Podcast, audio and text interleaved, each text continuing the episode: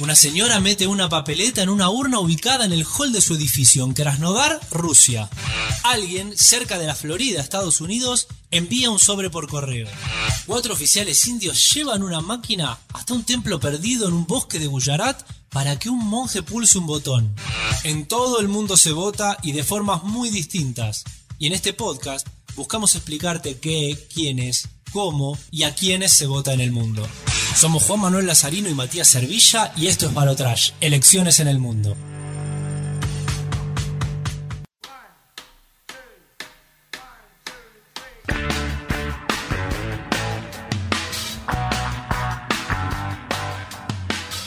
Últimas elecciones del año para Chile. Se decide quién presidirá la Casa de la Moneda en los próximos años y los candidatos son bien distintos.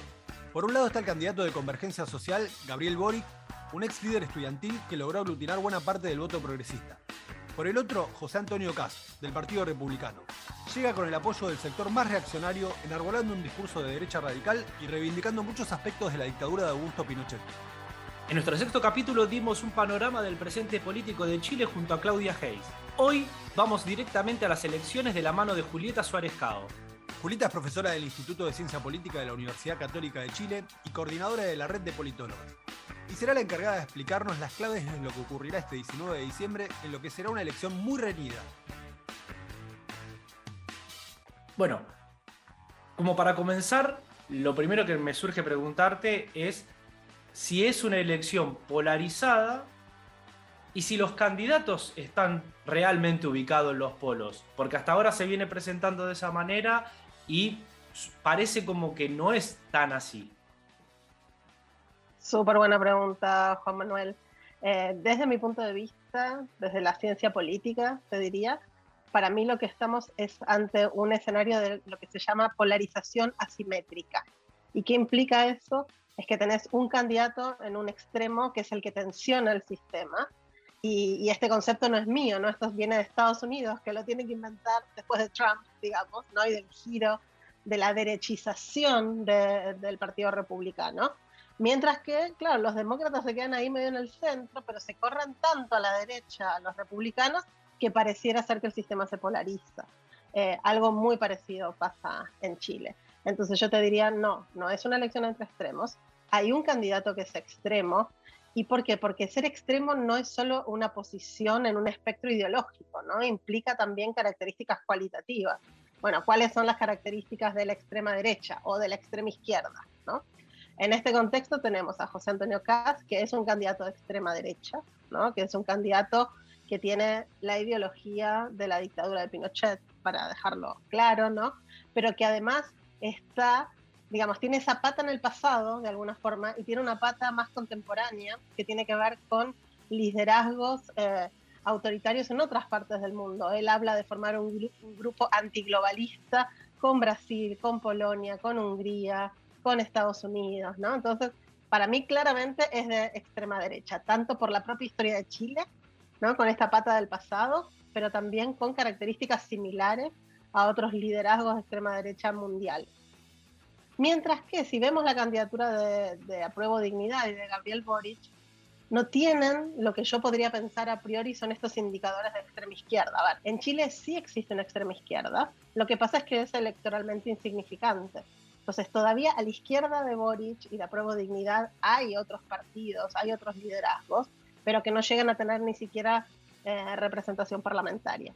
Es una elección polarizada, pero esta polarización es asimétrica. Se polariza porque un sector, en este caso el de la derecha, se extrema, mientras que el otro queda en una izquierda, centro izquierda, te diría ahora ya en la segunda vuelta, ¿no? que tiene incentivos a la moderación, muy lejos de lo que sería un extremo de extrema izquierda desde las manifestaciones, desde el estallido social más cercano, pasando por la constituyente y por las últimas elecciones, hay un deseo o una voluntad de la parte de la sociedad de desandar el camino que dejó la dictadura, de desarmar cierta estructura, sobre todo jurídica, legal y a nivel constitución por excelencia, que dejó la dictadura. ¿Cómo se explica que, habiendo sucedido esto y habiéndose votado esto en forma mayoritaria, ahora en las elecciones lleguemos con un candidato que va a pelear hasta el último voto con un discurso pinochetista.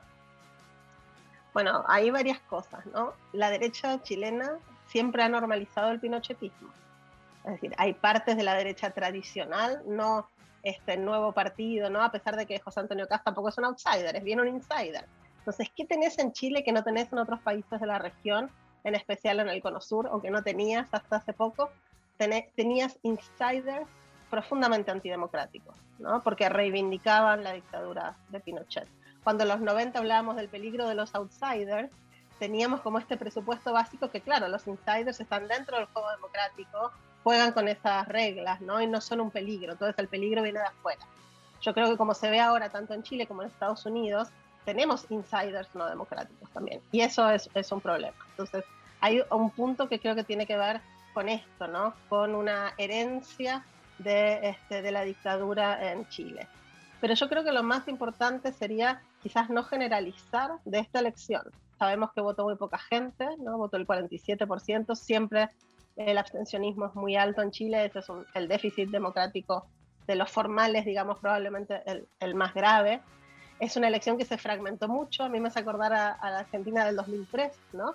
Entonces pasan a la segunda vuelta candidaturas con menos del 30% de los votos, que es muy poco, y que entre sí tienen un 2% de los votos. Si analizamos la primera vuelta, podemos decir que el voto acá es claramente el voto al rechazo, ¿sí? los que votaron que no se cambie la constitución, y mordió un poco de los votantes más conservadores de la prueba. Ahora, pareciera ser que este es su techo, ¿no? y, si, y con esto quizás no sería suficiente para ganar la segunda vuelta. Eso lo veremos el lunes. Quizás nos sorprendamos y puede generar muchas más este, adhesiones, ¿no? Entonces yo no diría que es que la sociedad cambió, ¿no? Que elige la constitución y después se elige otra cosa. Me parece que depende tanto de cuántas personas voten, pero más que eso, quiénes son las personas que, se acercan a, votar, que nos puede quedar esta impresión. Pero hasta ahora, todavía, sin haber este, tenido la, la elección final, mi impresión es que sigue siendo esta parte de la sociedad chilena que está preocupada por el orden, ¿no? que está preocupada por este, temas de, migración, que estas candidaturas fueron muy buenas en, digamos, en, en apelar a, a, esos sentimientos, pero mi impresión es que sigue siendo una parte minoritaria de la sociedad. Lo que pasa es que si sigue votando tan poca gente, nunca vamos a saber realmente. En el 2015 se rompe el famoso duopolio que tantas veces se había cuestionado y denunciado en la política chilena. ¿Cómo quedan los partidos tradicionales que dominaron la escena política durante 30 años con este presente? Y eso fue un golpe mucho más fuerte para la concertación, ¿no?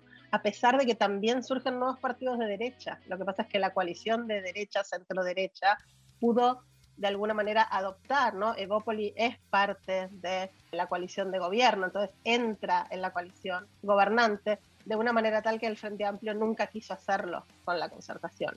Y nunca quiso hacerlo porque el origen del Frente Amplio viene más de los movimientos sociales que tuvieron este, encontronazos fuertes ¿no? con, en los años de, de gobierno de la centroizquierda y que en alguna manera trataban de recoger ¿no?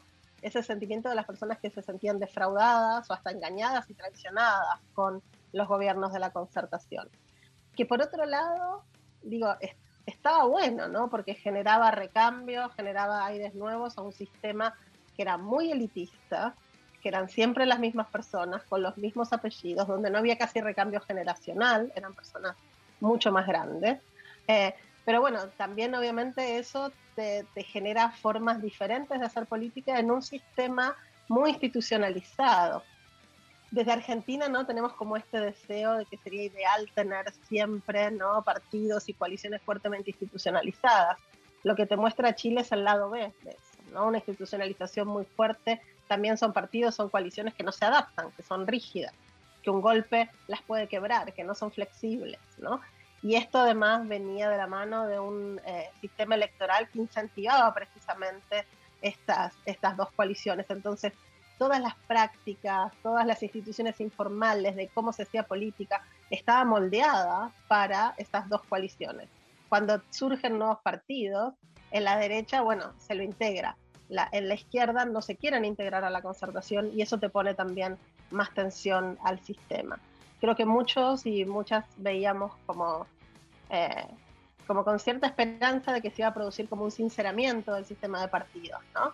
Lo que pasa es que, claro, la primera elección fue en 2017, en 2019 tenemos el estallido, nunca tuvimos tiempo de que estas nuevas instituciones electorales generaran, ¿no? Los incentivos, los premios y los castigos para ver un nuevo sistema de partidos.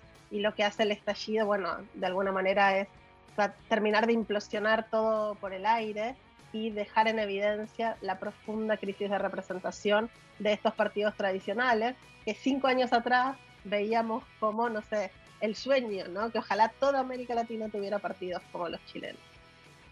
Bueno, y hablando de América Latina, ¿vos encontrás elementos en común en este caso de este balotaje en Chile con la polarización que tiene, a la polarización que hubo en la elección en la Argentina entre fuerzas más conservadoras y otras más vinculadas al progresismo, o más aún a la que hubo y parece haber en el caso brasilero.